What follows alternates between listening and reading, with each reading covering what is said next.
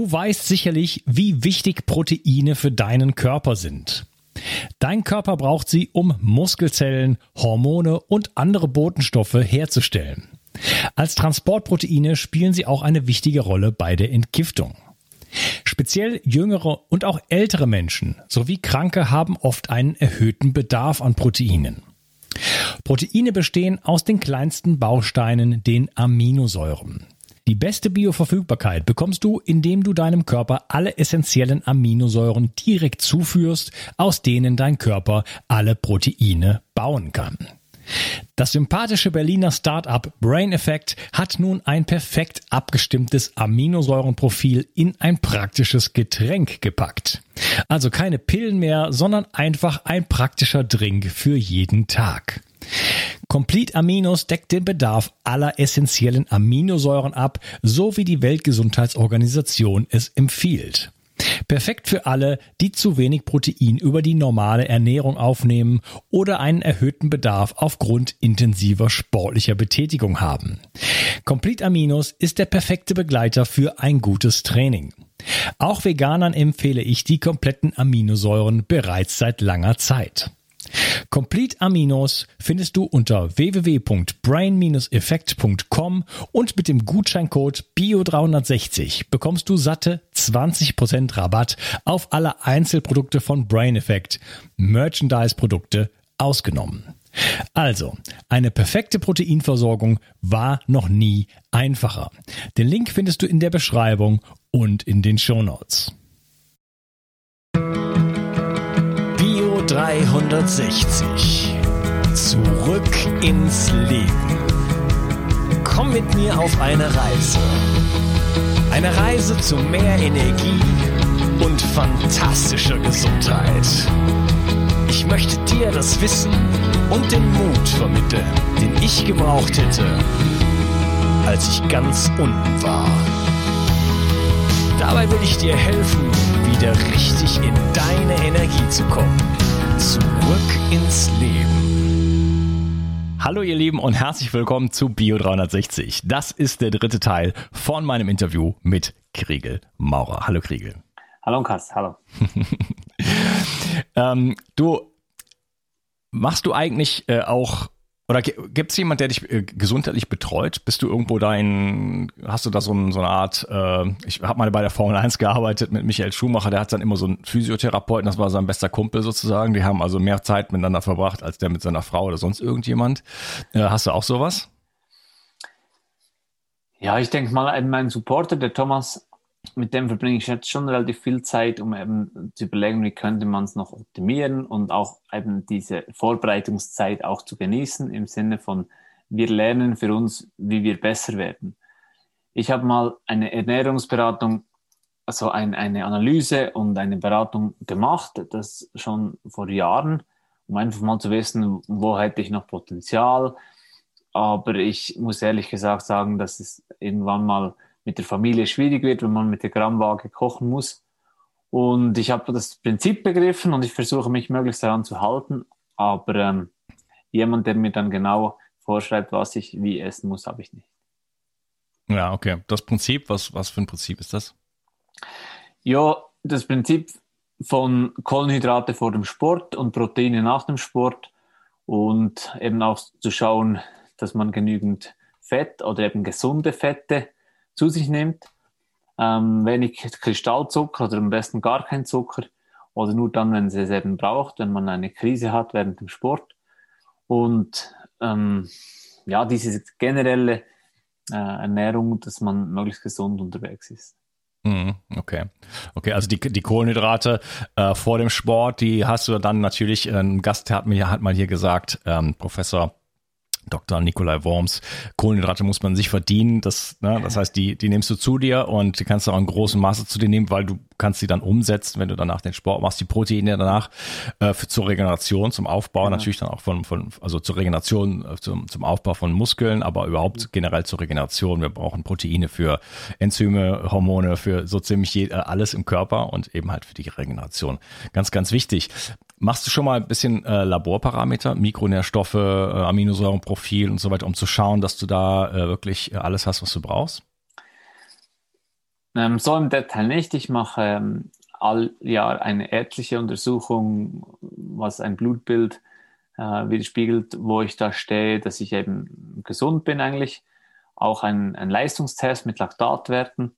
Aber ähm, ernährungstechnisch habe ich jetzt noch nicht das Gefühl gehabt, ich, ich muss das machen oder ich könnte da noch viel optimieren. Okay.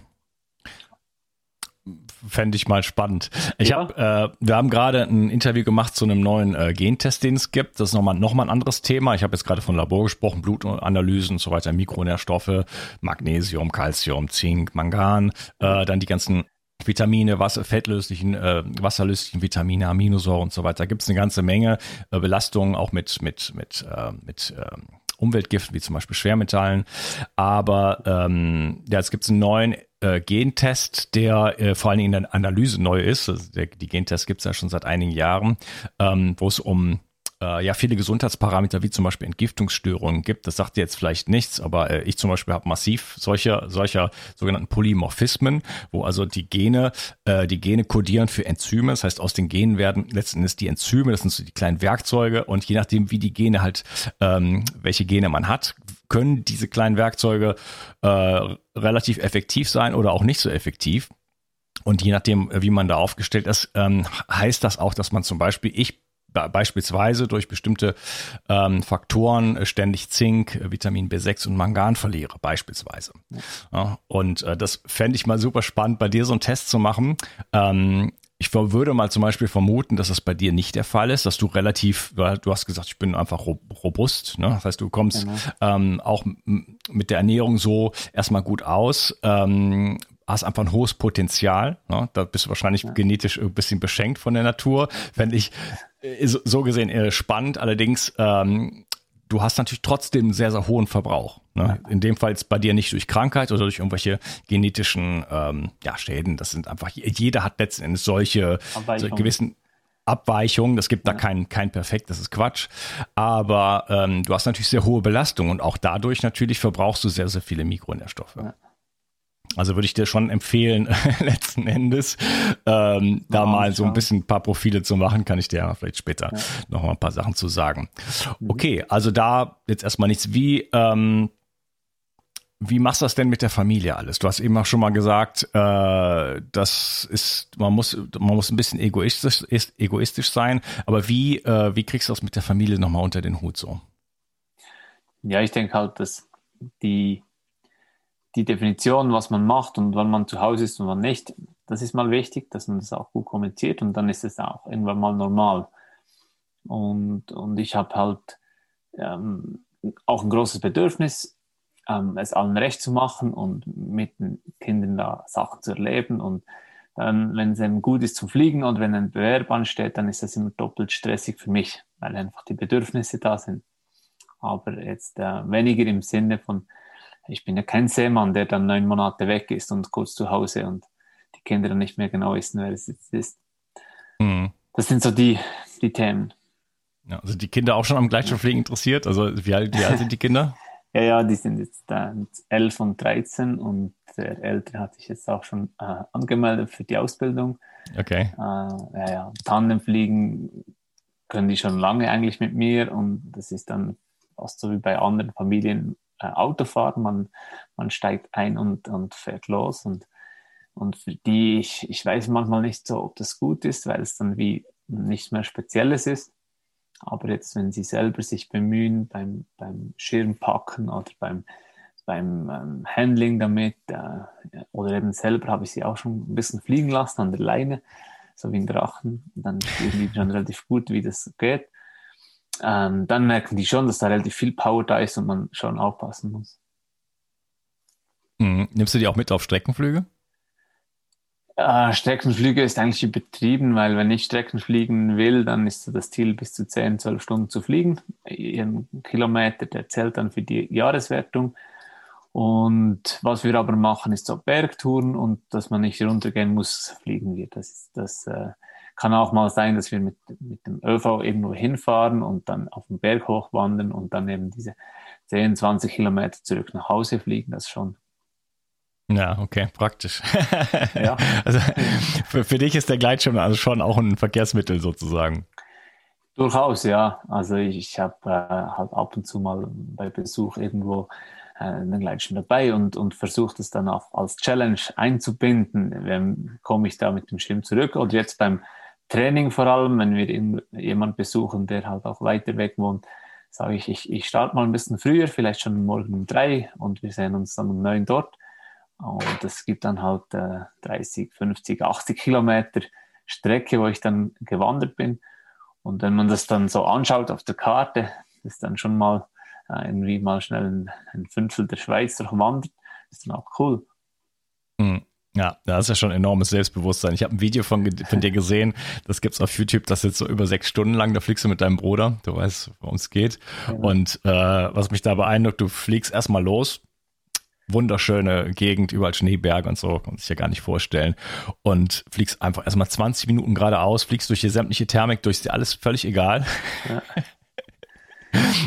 Weil du einfach darauf vertraust, dass dann an Punkt XY du dann schon rechtzeitig dann halt auch aufdrehen kannst. In so einer Situation war ich nie. Also ich würde sofort immer jede Höhe mitnehmen, weil ich gar nicht darauf vertraue, dass äh, ich die nächste wieder finde oder, ne? Ja, das ist vielleicht ja. wie wenn jemand eine neue Firma gründet der, der ähm, investiert mal und investiert und investiert, weil er einfach weiß, irgendwann mal kriege ich das wieder zurück. Und, und dieses ähm, Gefühl oder Vertrauen muss man irgendwie, entweder man hat es oder man baut es auf.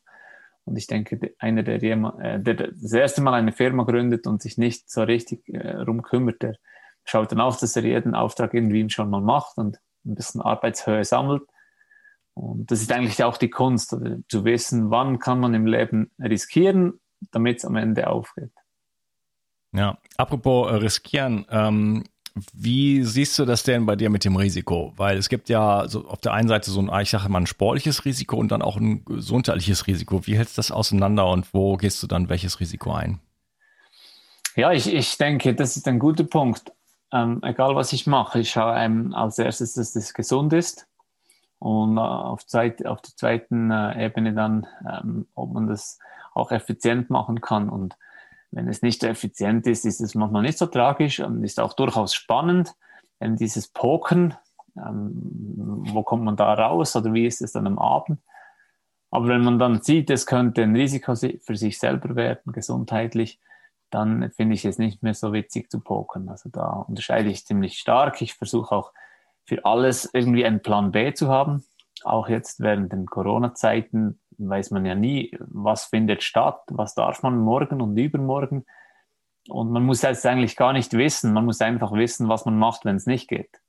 Also dieser Plan B zu haben, der für sich gut ist oder motivierend ist oder auch finanziell gerade noch tragbar ist, wenn man den hat, ist es eigentlich gut genug. Mhm. Aber bei so einem Rennen gehst du da gesundheitliche Risiken ein? Ist das Rennen schon ein gesundheitliches Risiko? Das Rennen ist schon ein gesundheitliches Risiko, weil, weil wenn ich das nicht eingehen möchte, dann darf ich nicht starten. Also das ist schon ein bisschen das Thema. Wenn ich losgehe und alle rennen los oder laufen los, dann, dann muss ich da irgendwie mithalten. Ich kann dann extrem äh, unter schweren Umständen abbremsen und langsamer wandern. Und ich kann mich erinnern, 2018, äh, 17 sind wir am ersten Tag über 80 Kilometer gewandert. Und ich wusste eigentlich, es ist zu viel. Aber irgendwie geht man mit und, und die Energie ist noch da und man pusht und man denkt positiv. Und dann am nächsten Morgen habe ich gespürt, es war zu viel. Also das Knie hatte dann schon eine Überlast. Ähm, ich hatte dann so ein Runners Knee. Ähm, die Entzündung war da und es war dann, weil ich am nächsten Tag nicht pausieren konnte oder wollte oder habe, war es dann jeden Tag schlimmer und es war dann ähm, bis ins Ziel nach elf, zwölf Tagen doch nicht mehr ganz so harmlos. Und mhm. es war jeden Tag schmerzhaft und, und eigentlich dann nicht mehr witzig. Aber äh, wenn ich das ähm, nicht hätte riskieren wollen, dann, dann hätte ich nicht starten dürfen. Ja, wie sieht's ja mit, mit Flugentscheidung aus? Weil äh, das eine ist jetzt so ein, so ein Runners Knee, aber das andere sind, äh, sind da geht's ja wirklich auch ums Leben. Also ähm, ja. Wind, Windbedingungen, Lehbedingungen. Genau. Ähm, wann startet man noch, wo man sagt, ja, es ist möglich ich krieg's vielleicht hin, aber es ist, es ist an der, an der, an der Grenze irgendwo. Aber wenn ich es jetzt dann doch machen würde, dann würde ich die, keine Ahnung, den Vorsprung Sprung rausholen oder wo ist da für dich das Limit? Ja. Gibt es da irgendwo so einen Punkt, wo du sagst, okay, äh, hier könnte ich äh, vielleicht deswegen gewinnen, aber ich, ich, ähm, ich äh, scha schaue doch, dass ich hier lebend rauskomme. Ja. Und da habe ich ja die Haltung, dass ich während dem Training so Step by Step versuche herauszufinden und zu spüren, wo ist mein Limit. Also gerade im Winter oder an der, an, im, im Sand, an der Düne, kann man relativ stark ans Limit gehen oder sogar manchmal ein bisschen darüber. Und wenn es zu viel Wind hat, dann, dann ist man nicht gleich kaputt, weil man eben diesen Schnee oder diesen Sand als Puffer hat. Und auch sonst beim Fliegen, zum Beispiel kleine Landeplätze treffen, da kann ich auch Step by Step mich herantasten, was geht, mit meinem Material, mit meinen Skills oder, oder mit, meinem, äh, mit, mit, diesen Bedingungen.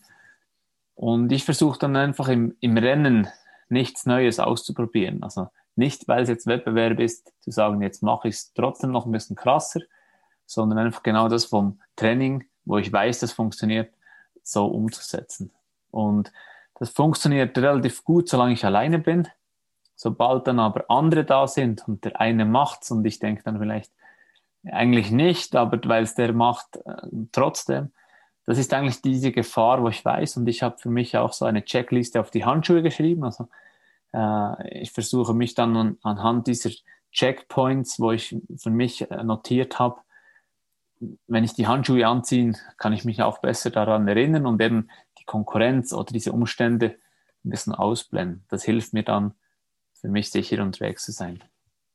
Ja, ja, das ist ja generell beim Sport, ähm, also vielleicht generell im Leben irgendwo, aber mir hat das ein Gleitschirmpilot, ein Schweizer übrigens, äh, ich habe damals in Peru äh, gelernt, äh, 2002, 2003 und bin dann nach Chile, Iquique. Ähm, und da hat der Philipp mir dann damals gesagt, ähm, es gibt, meine Freundin ist damals, die hatte dann einen Unfall mit dem Gleitschirm und sagte, das war jetzt gut, nicht viel passiert, weil äh, das Schlimmste, was, beim, beim Gleitschirmfliegen passieren kann, das Gefährlichste ist die Hybris. Also die, äh, dass man glaubt, dass man besonders toll wäre.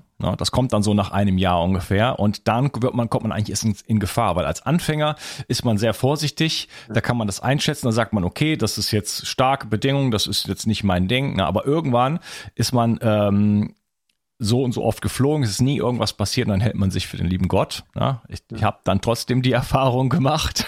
Ja. musste dann da trotzdem da durchgehen und äh, ja, mir ist nichts passiert, aber ich habe dann trotzdem dafür aufs Maul bekommen. Ähm, das ist aber letzten Endes generell natürlich etwas, was in, in allen möglichen Bereichen stattfindet, ne? beim Motorradfahren und so weiter. Genau, ne? Und das, das, das muss man halt oft, oft dann wirklich mit Verletzungen oder auch mit dem Leben bezahlen, wenn man äh, sich für, ja, für unsterblich hält und denkt, man würde jede Situation meistern. Denn da gibt's ja noch äh, neben der eigenen Fähigkeit halt einfach, äh, ja, beim Gleitschirmfliegen ist dann das, das, der, die Thermik, äh, der Wind, äh, beim Motorrad. Ja. Genau. Ja, für mich war das auch so, dass ich in jungen Jahren eigentlich immer dachte, ich mache alles richtig. Und heute sage ich, ich habe zu häufig zu viel riskiert und vor allem sinnlos riskiert. Heute überlege ich mir immer, bringt es im Moment zu riskieren? Und schwierig wird es eigentlich dann, wenn ich denke, ja, jetzt würde es rentieren, also jetzt würde es mit Risiko besser werden. Aber ich denke, wenn man sich mit Erfahrung bewusst ist, dass man riskiert, das hilft. Und wenn man dann nur noch ab und zu riskiert, nämlich dann, wenn man denkt, es bringt's, dann riskiert man übers Jahr weniger und das macht es auch sicherer. Mm, okay. Und der Aspekt, vielleicht noch der Aspekt als Anfänger ähm, und dann ein Jahr später, ich denke sogar bis zum Profi riskiert man immer ähnlich viel. Als Anfänger hat man keine Erfahrung, aber auch keine Erwartungen, keine Ziele sichere Ausrüstung und so weiter.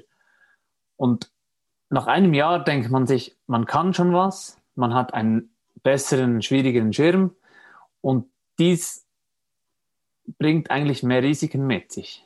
Und wenn man dann besser wird, denkt man sich eigentlich, jetzt kann ich besser fliegen und man kann viel besser, aber die Ziele wachsen dann nochmal. Und diese noch höheren Ziele, diese noch besseren Schirme, machen es dann wieder gefährlicher. Also das sicherste wäre eigentlich als erfahrener Pilot oder als Profi einen ganz sicheren Schirm zu fliegen mit ganz tiefen Zielen. dann würde man weniger riskieren. Ja, aber das ist, jetzt, das ist jetzt so mein Stand. Plus äh, bisschen mehr Lebensweisheit. Das ist jetzt genauso da, wo ich jetzt wieder anfange. Ähm, ja, ganze Anfängerschirm, äh, B, Low, also genau. fast ein Schulschirm sozusagen. Und ähm, bin zwar motiviert, aber ich muss, ich will nichts riskieren nach dem Motto. Also ich will mir wirklich meine Knochen nicht brechen. Ich will auch keine äh, chaotischen Notlandungen irgendwo machen müssen, äh, nur weil ich äh, noch versucht habe, eine, eine halbe Minute länger in der Luft zu bleiben oder sowas. Ja. Und ähm, ja, gehst jetzt aus der Entspanntheit heraus und will vor allen Dingen Spaß haben. Es geht mir eigentlich nur ums Spaß haben. Aber ich glaube, dass ich damit am letzten Endes jetzt in den nächsten Jahren einfach besser dastehen werde. Ja. Ähm, und natürlich viel, viel sicherer fliegen werde. Wo möchtest du denn äh, sportlich noch hin? Was, ich meine, wie lange kann man das noch machen? Wie du bist jetzt wie alt? 38. Ähm, ich denke, und ich sage halt immer, ich sage, solange ich motiviert bin, irgendwie ein Ziel definieren kann, das mich motiviert, solange möchte ich das noch machen. Und das andere ist halt die Gesundheit vom Körper. Also solange der Körper mitmacht, macht mir Sport machen Spaß. Also Sport machen heißt ja vor allem trainieren und wenn ich gut trainieren kann, dann bin ich auch bereit für den Wettbewerb. Diese zwei Aspekte und man sieht Athleten, die, die können bis ins hohe Alter diese Sportart als Hike and Fly oder den Gleitschirmsport ausüben. Und das kann noch 20 oder 25 Jahre gehen. Aber ich sehe dann auch irgendwann mal, wenn es nicht mehr funktioniert oder eben nicht mehr Spaß macht, dann muss ich auch sofort aufhören damit, weil es dann auch nicht mehr irgendwie sicher ist. Also nur etwas in diesem Bereich zu machen, weil man den Namen hat, denke ich, ist, ist dann auch gefährlich. Also man muss es wirklich wollen. Und ähm, ja, ich hatte vor, was war das? sieben Jahren hatte ich mal einen, einen Unfall. Ich habe meinen Fuß gebrochen bei einer harten Landung. Und dann habe ich mir schon das erste Mal gedacht, jetzt muss ich vielleicht aufhören. Aber dann habe ich im Spital schon gespürt, ich hatte jetzt einfach Pech. Und ich will fliegen, das ist mein Ding und ich will nochmal gut werden. Und da war so die Faszination da, schaffe ich es mit meinem kaputten Fuß wieder richtig laufen zu können. Und ähm, acht Monate später war X-Halbs ich hatte bis zum Start Schmerzen und habe dann mal richtig gut erholt noch vor dem Start. Und seitdem habe ich keine Schmerzen mehr und habe gespürt, es funktioniert. Und, und das war so eine tolle Erfahrung, eben nicht mehr zu können und dann dieses Ziel trotzdem zu spüren. Und, und, und jetzt genieße ich es eigentlich umso mehr. Ja. Was kommt für dich danach oder machst du dir darüber schon Gedanken? Ist das schon, ist das schon, schon ein Thema? Ja, Plan B ist immer ein Thema. Ich, ich mache eben diese Weiterbildung sehr gern, ähm, individuelle Coachings, aber auch Gruppen weiterbringen, ähm, Thermikkurse, Streckflugkurse. Das, das ist sicher mein Ding. Äh, Tandemflüge, ähm, individuelle Tandemflüge, also ganz spezielle Flüge machen. Ähm, mein Traumflug ist ja gewesen, äh, übers Matterhorn zu fliegen. Das habe ich schon einmal geschafft. Also ich denke, das könnte auch immer wieder klappen. Und und das andere ist halt mit, mit äh, diversen Leuten oder Verbänden zusammenzuarbeiten, um eben so meine Erfahrung von, von jetzt 22 Jahren da einzubringen. Sei das im, im Verband Nachwuchsförderung. Ich habe auch diese X-Alps Academy mit meinem Partner äh, Teamwork gegründet, um eben Hike spezifisch Leute auszubilden, weiterzubringen. Und ähm, ich könnte mir auch vorstellen, wieder in die Entwicklung zu gehen bei einem Gleitschirmhersteller. Also irgendwie in diesem Rahmen soll das sein, aber ich habe da ganz viele äh, Möglichkeiten offen und ja, freue ich mich eigentlich auch schon drauf. Ja, ja gut, deine Popularität ist natürlich einfach äh, extrem hoch und also im Gleitschirmbereich kennt dich einfach jeder, es ist einfach so. Die Jungen eigentlich und, nicht mehr. Die Jungen nicht mehr? Nein, die, die jetzt zwei Jahre fliegen oder ein Jahr, die wissen im Moment nicht, wer ich bin. Aber wenn dann X-Alps ist, bekommt es vielleicht es, wieder mit. Ja, ja, gut, ja. aber ansonsten, ansonsten bist du schon eine Legende. Ja, ähm, ja. ja ähm, ist ja nicht nur das, du machst ja auch noch dann, also machst ja auch Akro und alles Mögliche. Also du bist ja in allen, in allen Gassen sozusagen unterwegs und hast dann da damals irgendwie einen Rekord von, weiß nicht, 210 Tumblings oder so. Das ist 2008, ja. gebrochen. Ne, auch mal so neben, nebenher. Genau. Und ähm, ja, okay, super. Also äh, da hast du auf jeden Fall noch viel, viele Möglichkeiten und äh, ja. Äh, von, von ja, Buch, äh, Bücher schreiben über Coachings und äh, genau. auch dann tolle Abenteuer, dann entspannter, wo du sagst, spezielle Tandemflüge. Äh, kannst mich ja mal über die ganzen ähm, ähm, äh, Pyrenäen mitnehmen. Genau. dann sehe ich auch mal, wie das geht. Ja, es ist eigentlich nicht so schwierig. Es ist einfach immer eine Summe aus kleinen Schritten. Und, und ich denke, das ist ja auch der Zauber. Also alle Leute denken, ich schaffe ein unglaubliches Ding. Am 8. April habe ich das äh, Training gemacht mit 9300 Höhenmeter am Stück in zwölf Stunden. Und da denken sich alle, das geht doch gar nicht, das ist unmöglich. Aber für mich war es eigentlich 21 mal 400 Höhenmeter, also 450. Und 450 Höhenmeter, da denkt sich jeder, das schaffe ich auch. Hm. Und dann war es einfach nochmal und nochmal und nochmal und nochmal bis zwölf Stunden. Aber es ist eigentlich eine Summe aus vielen kleinen Schritten. Ja, und wie schaffst du es denn, wie schaffst du es denn, die, den kleinen Schritt zu sehen und nicht immer den großen Berg?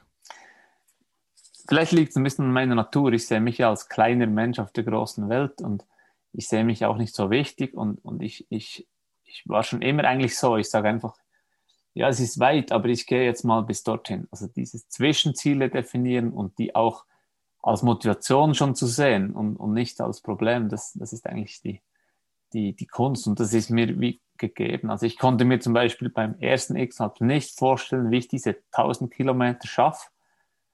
Oder 864 waren es damals. Aber wir haben uns gesagt, ähm, und da hat mir eben mein Coach auch viel geholfen. Jetzt gehen wir mal am ersten Tag drei Stunden, dann essen wir mal was. Und dann war es dann eigentlich ganz einfach, weil drei Stunden habe ich im Training schon ein paar Mal gemacht. Ja, genau. Ja, super. Also du hast gesagt, das ist dir in die Wege gelegt, dass das kannst du irgendwie ähm, den, die nächsten Schritte dann einfach sehen und die dann einfach abzugehen zu sagen, ja, okay, bis dahin komme ich natürlich locker. Ja. ja das ist also viele, oft was. Viele erzählen mir ja, dass ich ein Gleitschirmtalent bin, ein, ein Flugtalent. Und ich denke, mein Talent ist eigentlich, dass ich eine Leidenschaft habe für etwas dass ich einfach so gern Gleitschirm fliege oder mich mit dem Gleitschirm beschäftige, dass ich das halt in, in, in der Jugend und auch in jungen Jahren häufig gemacht habe. Und das gab mir dann dieses, diese Erfahrung und dieses Know-how. Ja. Ja, ja, Begeisterung. Ja, ich, ich, hab, ich krieg das oft gesagt, ah, du bist ein Talent, was Sprachen angeht. Das stimmt überhaupt nicht. Ich hatte eine 6 in, in, in, in Latein und in Englisch das in der Schule. In der Schweiz super. das wäre in der Schweiz super. Ist das da viel? Ja, Schweiz ist, mit sechs bist du im Maximum. Ja, okay, also in Deutschland ist das halt ja. das Schlechteste. Also das ist ungenügend, das ist vorbei. Ja, ich habe dann oft noch einen Punkt geschenkt bekommen, dann hat man fünf Minus, dann kommt man, muss man nicht das gleich das Jahr wiederholen. Äh, also Katastrophe und habe dann aber ja auch bis 30 konnte ich eigentlich kaum Englisch und bin dann aber nach Spanien, dann irgendwann, wie gesagt, Südamerika und dann Spanien, habe ich in Spanien gewohnt, dann habe ich da Spanisch gelernt, auch in Südamerika schon, aber einfach, weil ich dann auch da Lust zu hatte. Ich wollte nicht als, äh, weiß ich nicht, es gibt immer so die ewigen Gringos, die wohnen dann da und sprechen ganzes, ihr ganzes Leben lang die Sprache nicht. Nee. Wollte ich nicht und habe dann tatsächlich irgendwann sehr, sehr gut Spanisch gesprochen, spreche es eigentlich immer noch. Ähm, und dann bin ich, äh, war, habe ich anderthalb Jahre in, in Rio gewohnt, äh, habe viel für die Olympiade gearbeitet und äh, ja, auch da wollte ich mich wieder integrieren, war der einzige von uns, der überhaupt Portugiesisch gelernt hat und hat dann noch eine Freundin und so weiter. Viele Motivation in diese Richtung und jetzt wohne ich in Frankreich. Mein Französisch ist nicht so doll, aber das hat da ein bisschen damit zu tun, wie, es, wie das hier mein Leben sich so gestaltet. Aber nichtsdestotrotz, das hat mit Talent nichts zu tun, aber ich möchte mich, mich natürlich schon integrieren, mit den Menschen zu tun haben und äh, das war für mich dann immer eine Motivation, wenn ich irgendwo bin, dann dort auch äh, entsprechend die Sprache zu lernen. Und ich bin wirklich jemand, dem es eigentlich sehr schwer fällt, eine Sprache zu lernen, so mir ein Wort zu merken und so weiter. Immer die, wieder die gleichen Fehler und nach Worten zu ringen, aber irgendwann ne, geht das halt. Und aus der Motivation, ähm, das Ganze wirklich dann auch ja, zu leben, dann äh, was, was passiert halt einfach. Ja, okay, spannend. Okay, vielen lieben Dank, dass du dabei warst und dir wirklich jetzt hier vor dem Rennen die Zeit genommen hast. Äh, ich werde auf jeden Fall mitfiebern, äh, das Ganze mir diesmal wirklich äh, anschauen und äh, ja, ich hoffe, wir treffen uns mal hier in den Pyrenäen. Du hast mir eben in der Pause gesagt, es gibt auch die, äh, wie heißt das, X-Pyr? Genau, äh, Cross Pyrenäen, X-Pyr und, und es gibt auch diese Website, wo das alles ähm, erklärt ist und voraussichtlich, also das Datum ist nächsten äh, im Juni im Jahr, also ich glaube 19. Juni 22 soll das starten. Und ähm, es ist für mich jetzt schon wieder spannend, mich eben für dieses Rennen zu, vorzubereiten und zu freuen. weil die, die Pyrenäen sind für mich schon ganz klar etwas anders wie die Alpen. Es ist, es ist schwieriger. Ähm, es gibt ähm, diese Ausgleichswände. Die Täler sind nicht in Richtung vom Rennen, also man muss da immer über die Täler und nicht entlang der Täler. Ja. Es ist ähm, logistisch viel schwieriger, sich als Team da ähm, vorzubewegen. Und es ist zwar nur die Hälfte vom, von der Strecke vom X-Alps und ich sage immer halbes, halbe Strecke doppeltes Abenteuer, weil, weil ich erlebe in den Pyrenäen eigentlich viel mehr und ist viel härter als, als in den Alpen. Und das ähm, macht es dann eigentlich auch spannend. Ja, muss ich dringend trainieren. Ich wollte immer mal den GR10 oder den GR11 gehen. Das sind beides äh, äh, Wanderwege, die, die ich auch schon ein Stück. Ja, ich auch nur ganz kleines Stückchen, aber das ist eins meiner, meiner großen Projekte, also wo man die kompletten Pyrenäen durchwandert und die Pyrenäen sind nur 400 Kilometer äh, lang, ja. aber der Weg ist 900 Kilometer. Also kann ja, man sich ungefähr vorstellen, wie oft man hoch und runter muss. Genau. Ja, und das natürlich mit dem Gleitschirm zu machen, ist natürlich nochmal eine Ecke schicker. Ne? Ja. Gleitschirm slash äh, laufen, aber äh, ja, nicht schlecht. Okay. Ja. Am besten Gut. Tag konnte ich ähm, über 200 Kilometer fliegen. Wow. Ähm, das, das war damals etwa die Hälfte von der Strecke vom Rennen. Äh, letztes Mal, 2018, war die Strecke dann auch schon 600 Kilometer. Also die haben dann auch so einen Zickzack gemacht. Aber ähm, auch der Rekord liegt ja bei 220, 230 Kilometer in den Pyrenäen. Also es ist eigentlich die, hel die halbe Durchquerung. Zwei solche Tage und man hätte es schon geschafft. Ja.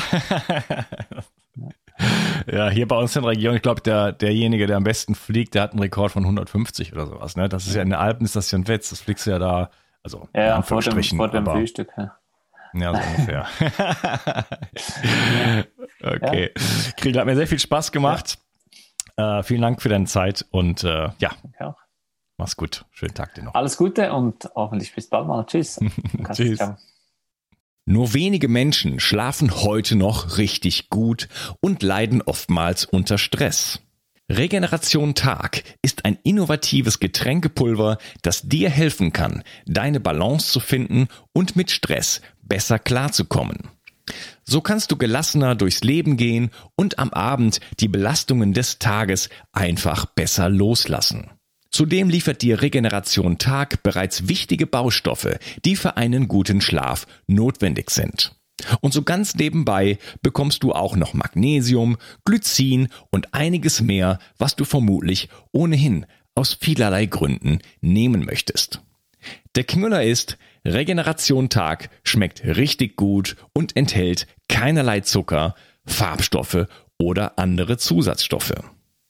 Regeneration Nacht ist eine sensationelle Schlafformel, die das Einschlafen erleichtert und vor allem dafür sorgt, dass du besser durchschlafen kannst.